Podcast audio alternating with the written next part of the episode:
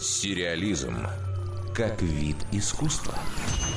Одна из самых ожидаемых сериальных премьер начала 2018 года – «Видоизмененный углерод». Этот высокобюджетный детектив в жанре киберпанк выйдет 2 февраля.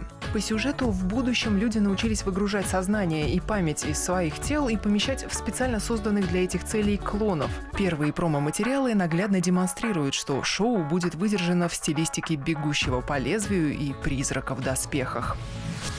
Если вы не любитель неонового света и футуристичных небоскребов, то можете отправиться не в будущее, а в прошлое. Например, в Нью-Йорк конца 19 века. Туда перенесет зрителей сериал «Алиенист». В этом мрачном костюмном детективе о расследовании жестоких преступлений главные роли исполнили Даниэль Брюль, Дакота Фаннинг и Люк Эванс в середину 19 века перенесет сериал «Террор». Как и в первоисточнике романе Дэна Симмонса, речь пойдет о мореплавателях, оказавшихся в Арктике. В экстремальных условиях ледяного заполярья они вступают в жестокую борьбу за выживание и сталкиваются с монстром.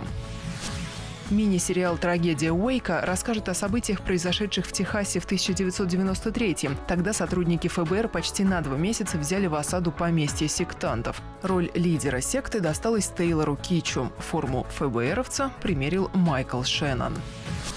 Звезда фильма «Одержимость» Джей Кей Симмонс сыграл сразу две версии одного человека в сериале «Кантепад», по сюжету которого пересеклись параллельные измерения. Главный герой и его двойник похожи только внешне, а судьбы их сложились по-разному. И это должно будет подтолкнуть зрителей к размышлениям о причинах и последствиях собственных поступков. Билл Скарсгард, недавно превращавшийся в злого клоуна в хорроре «Оно», появится в еще одной экранизации Стивена Кинга. В 2018-м должна состояться премьера сериала «Касл Рок» с участием этого артиста. Шоу объединит в своем сюжете сразу несколько произведений «Короля ужасов». В ближайшие 12 месяцев не будет новых серий «Игры престолов». Зато должна выйти экранизация другого произведения фантаста Джорджа Мартина. Сейчас идет работа над сериалом «Летящие сквозь ночь». Писатель утверждает, что премьера этой космической драмы состоится в июле. Но стоит учитывать, что он почти не принимает участие в производстве проекта, так что может не знать всех деталей и сроков.